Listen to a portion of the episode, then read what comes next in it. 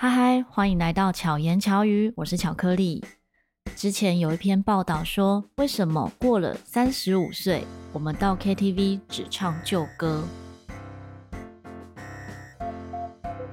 很多人可能都看过这一篇报道，里面讲到的呢是，他们调查了一千名的英国人音乐喜好，都听什么歌？有百分之六十的人呢会反复聆听相同的音乐清单。百分之二十五以上的人会说他们只听某一类型的歌，那其他类型的都不会想尝试。而最爱听的新歌的年纪呢，大概就是在二十四岁左右。那这个年龄层里面，百分之七十五的受访者他们会听十首以上的新歌，可是大多数的都是听自己熟悉的歌曲。从这个听歌的角度来看呢，有没有发现跟什么有关系？像我自己在观察我自己的状况，跟我周遭的学生们，其实我的学生相对于一般人接受新歌的这个接受度，我觉得算蛮高的。因为我每个学期都一直在教新的歌曲，就像有一句成语说：“老狗学不了新把戏。”所以我学生都不是老狗，因为大家都会一直学习新的事物。我看到这篇报道的时候，其实蛮不认同的。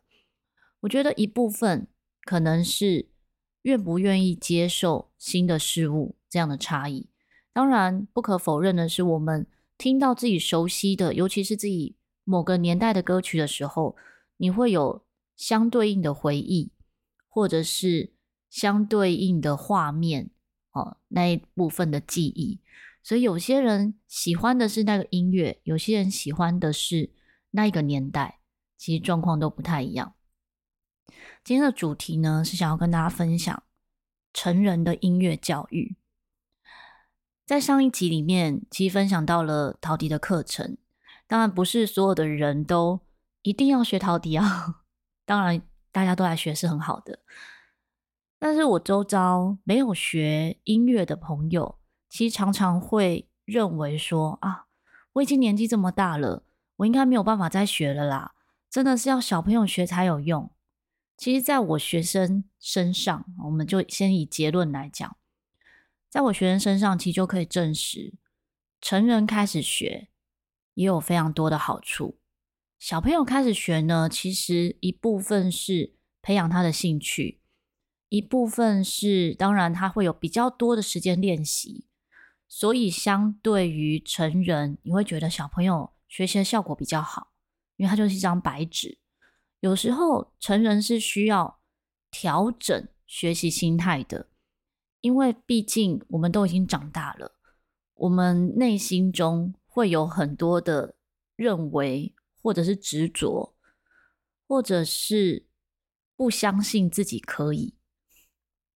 那种不相信自己可以是一个很可怕的魔咒，就好比你看到一个大水沟，其实你用力跨就跑，然后跨过去就可以过去了。可是如果你看着他，一直告诉自己说“我过不去，我过不去，我过不去”，你就会跌倒。大家应该能够理解这样子的一个画面吧？那在成人身上比较容易发生这样的状况，小朋友会不会有？小朋友也会有哦，有些小朋友我们在教学的时候，我会跟小朋友说，这首歌很难哦，哦，你一定要好好练习，你才可以克服。为什么？因为那个小孩的个性是想要挑战的，他想要去挑战那个很难的东西。他说：“哈，这个太简单了，我不要练呐。”哦，那遇到那种难一点的，他就会很想挑战。可是乐曲其实都是中性的，简单的歌曲中。会有值得练的，就是很难的部分。那相较于呃比较难的一些乐曲呢，它也有简单的地方。所以是我们怎么去看待这首歌曲，那也跟个性会有关系。可是成人学生，我大部分都会说这首歌很简单，因为大部分的成人学生呢会比较担心困难，因为他生活就已经很困难啦，那乐曲为什么一定要很困难呢？可是也不一定每个人都是这样，也会有像小朋友一样，就是想要挑战困难一点的。比如说他可能已经学习一段时间了，他希望可以再更进一步的学得更好，学得更多。那有时候，比如说我们假假使就讲，呃，简单的来讲级数好了，其实并没有这样分级啊。假使说最初级啊，第一级的乐曲，你在你初学的时候学是这样的状态。可是，当你到第五集的时候，你再回来看第一集的乐曲的时候，其实你会有不一样的理解、解读和感受，甚至是同样的内容，可是你会有不同的收获，以及不一样的诠释方式。就像我们在看一本书，我们在不同年龄的阶段呢，看同一本书会有不同的感受。就像我之前也常常常会分享一本书，叫。爱的艺术，它是我在高中的时候看的书。可是当我长大之后，再来看这本弗洛姆的《爱的艺术》，我的理解、解读、感受，我的生命经验带给我的收获就不一样了。那为什么长大了还要学习呢？这个在前面的节目其实都有分享过。很多大人是停止学习的。他可能会重复做他习惯的工作，重复做他习惯的事情。这时候，你的大脑是不是就停滞了？因为我们只是用惯性在做事情，那你的大脑就会很少接触到刺激。成人学习的本质呢，会学得好的一大个因素是在于大多数的成人学习者啊，是自愿学习的。那这个点就会比小朋友效果来得更好，所以对什么事情有一点点兴趣，诶，很好奇，想要尝试看看，其实真的很鼓励大家就去学习，不管是购买课程啊、自学，还是嗯上实体课、线上课，现在有好多好多学习的管道。那有些人会认为学习是有压力的，可能他会认为说他的学习是跟他的工作有关系，或者是跟他的这个。嗯，职场上的竞争力有关系。如果你本身有这样子的学习类型，那真的很鼓励你，一定要再找一个跟你兴趣有关的学习。这样子，你的学习这一件事会是开心快乐的，那么也会对于你原本可能工作职场上要做的那个学习呢，会更加分。跟大家分享一个小小的故事，这也是在之前的节目，或者是我学生里面呢，可能比较常听到我讲。我有一位非常年长的学生，那他当时学陶笛的时候呢，我记得他是民国十几年次，大概十九年次吧。然后他就说，因为他的工作非常非常的忙碌，他是前财政部长白培英先生。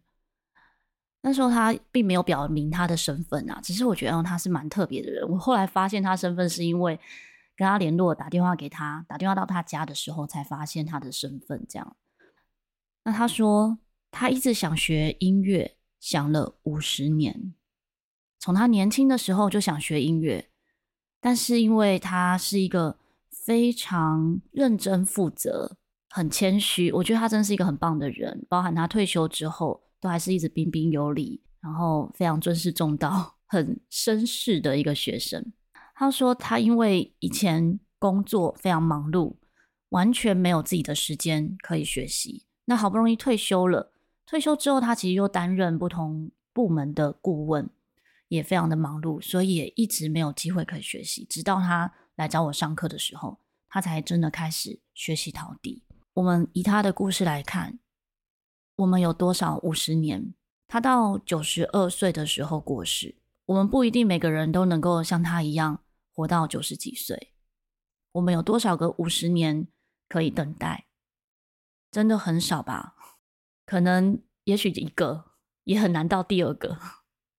不要说五十年好了，就讲二十年。只要你花个几年的时间，其实你就可以从初学到进阶。到这一个行业、这一个类别，或是这一个兴趣，走到某一个专业，一定都是可以这样子慢慢累积的。可是，就是珍惜你现在这个当下。如果你没有当下开始去做你想做的事情，时间就是一直流逝，就没有办法累积你想要的那一个年资，或者是累积你想要的那个技能。我觉得成人学习呢，有三件事情是比小朋友更有优势的。第一个是热爱，因为他是自愿性的、自发性的想要学这件事情，所以他肯定是比较热爱这件事，那就会因为这个热爱产生动力，产生你想要持续学习的这个好奇心，或者是让自己去克服困难。第二个呢，成人的理解力会比较好。小朋友呢，有时候我在讲乐理的时候，我们会用嗯、比较游戏的方式让他去玩，让他产生兴趣，然后想要去做这件事情。但是成人在学习上呢，我们可以用比较有逻辑的方式让成人们理解。那乐理其实并不难，乐理就是音乐的道理，就像我们说做人的道理。如果我今天把它拿来当考试，你会觉得啊。做人的道理就是那个什么啊，哎，以前那什么生活与伦理，什么公民道德这一些有没有？那变成考试的项目，你就会觉得好好难哦，好无聊。但是当你运用得到的时候，你觉得它就是很生活化、很自然，就跟我们在学乐理一样，因为你在音乐中会用得到，那就是套用在生活中，就像有没有公德心。这个你不用经过考试才会得到吧？你可以内化在你心中，你就会有公德心，你就会有礼貌，不需要透过考试。乐理对我来讲就是像这样。那第三个就是有意识的练习。小朋友的练习呢，可能你比较常会听到，比如说学小提琴的小孩，老师会规定他一个功法就要拉一千次，一个什么练习就要练一百遍。那我自己从小就是一个没有那么爱练习的人。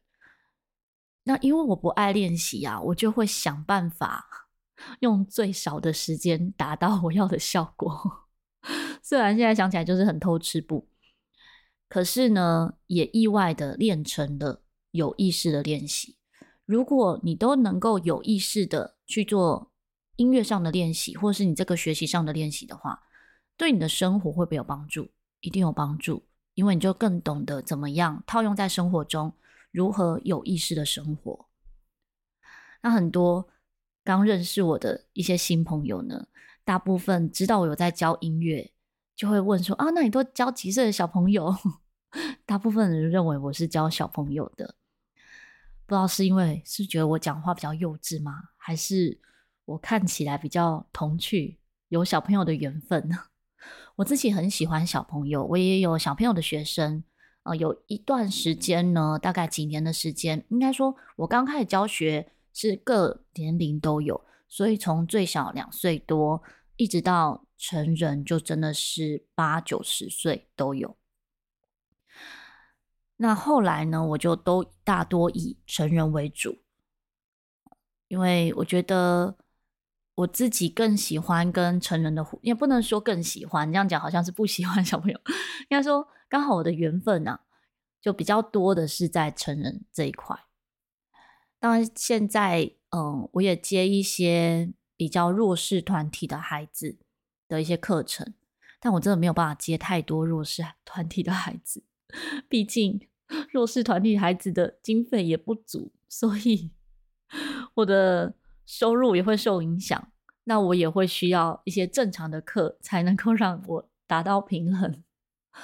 那些弱势孩子的这些课程，我就会接触到不同年龄的孩子，有一些是像我在北投星光班，星光班的孩子呢，他们是从呃国小到国中哦，所以是年龄层也是跨蛮大的。教小朋友学生呢，会有一个好处。会让我嗯乐曲会一直更新，因为有时候他们听的歌，像现在来讲，当然很多是抖音歌啦，那也有机会去翻转他们只听抖音歌的这一块。当我去教其他的歌曲，哦，比如说他们比较少接触到的音乐类型的时候，可是音乐只要是好听，小朋友就会接受，他就说：“哎，原来这首歌很好听哎，或者。”他开始会去愿意接触其他类型风格的乐曲，所以不同年龄的学生们，我觉得对我来讲都会蛮有收获跟帮助的。今天要跟大家分享的呢，其实就是一个观念，因为上一集的节目之后，就有朋友提到说：“诶，那你是教小朋友吗？”就很直觉的觉得说是教小朋友，那也没有太认真的听节目内容。因为如果有听节目内容的话，就知道我里面讲的大部分是社区大学的课。也可能是他会不了解什么是社区大学啦。我在之前的巧言巧语，其中有一集呢，有访谈北投社大的校长哦，北投社大呃巧遇达人的这个部分哦，有访谈北投社大的校长，那就有聊到比较多关于社区大学的概念，所以大家如果有兴趣的话呢，可以听听看这一集啊，就是聊到北投社大校长跟。社区大学的部分，那前面的一些集数呢，也有聊到关于我自己的一些特殊的教学经验分享。我在巧言巧语的 EP 十九跟 EP 二十三都有讲到不同单位教学的一些分享，那也有特别聊到关于陶笛的故事，就 EP 三十六，听巧克力说陶笛故事。因为前阵子分享陶笛课程，就有听众敲碗说：“哎，可是你怎么没有一集来讲什么是陶笛啊？” 因为前面的集数就节目中有分享过，我就没有再一次的分享哦。大家可以听一下前面的节目。那这一集呢，嗯，主要真的是聊到学习这件事。我周遭的一些朋友，可能因为工作很忙碌。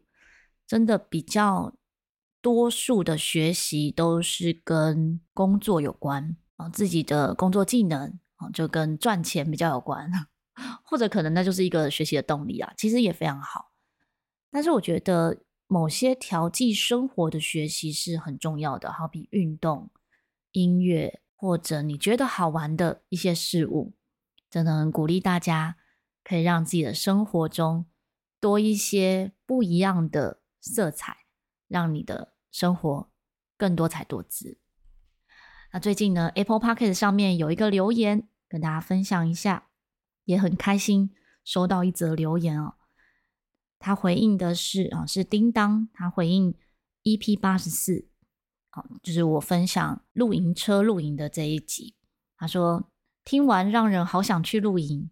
好喜欢巧克力的声音，想知道该怎么参加露营车旅行的行程。好，如果想参加这个露营车旅行的行程呢，可以洽询泰美旅行社。泰是金字旁的泰，美丽的美。哦，在那一集的结尾，其实就有访谈泰美旅行社的这个负责人。大家也可以，如果还没有听过这一集的话，鼓励大家可以听这一集哦。那里面就有这个旅行社的老板呢，就聊到这个部分。那相关资讯呢，也都有放在资讯栏里面，大家可以有空看一下资讯栏，里面都有相关的资讯。其实每一集节目的下方，我都放蛮多跟这一集节目相关的内容。但是有时候大家可能就是只有听节目，就不一定有看资讯栏，可以看一下哦。那关于陶笛的课程呢，我也有放在资讯栏里。那也非常感谢大家报名 Parkes 的课程。我们现在呢已经确定开班，名额只剩下一位了，真的太开心了。我们的准备也很用心，希望可以把好的课程分享给大家。那么也因为疫情的关系呢，我的学生也来自蛮多不同地区，包含国外的学生。在疫情之前，其实比较多的学生是到台湾来上课。就是如果遇到国外学生的话，像有来自澳洲、法国、马来西亚、日本、香港这些地方的学生，有些是固定可能半年或一年会来一次台湾，然后跟我上课。但是疫情这两年，当然就不能飞过来嘛。可是相对呢，也更没有距离了，因为就以视讯的方式授课。所以如果你有想要学习，但是又没有办法到实体来上课的话呢，也可以考虑视讯的方式，或者像我前面上一集介绍到的一些课，其实都是用影片方式授课。影片的好处就是可以反复观看。今天在录这一集节目之前啊，刚好我粉专就有一位爸爸，就是私讯我问我一些四五岁小朋友学习陶笛的事情。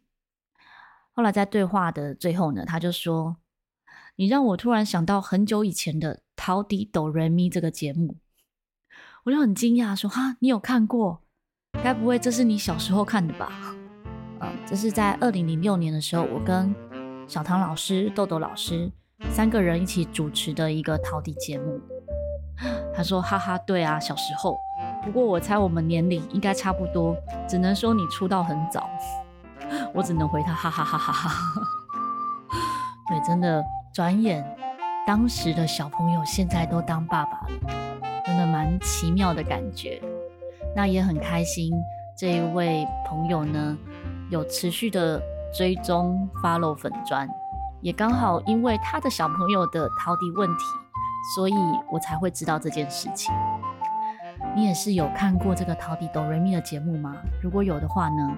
欢迎可以留言跟我说，我会觉得非常开心的，因为觉得是很奇妙的缘分，让大家聚在一起。那如果喜欢巧言巧语的话，喜欢哪一集节目，都欢迎可以分享给你周遭的朋友，也敬请在各大平台按赞、订阅、给予五颗星。那如果你是使用 Apple 手机，欢迎可以在 Apple Podcast 留言给我。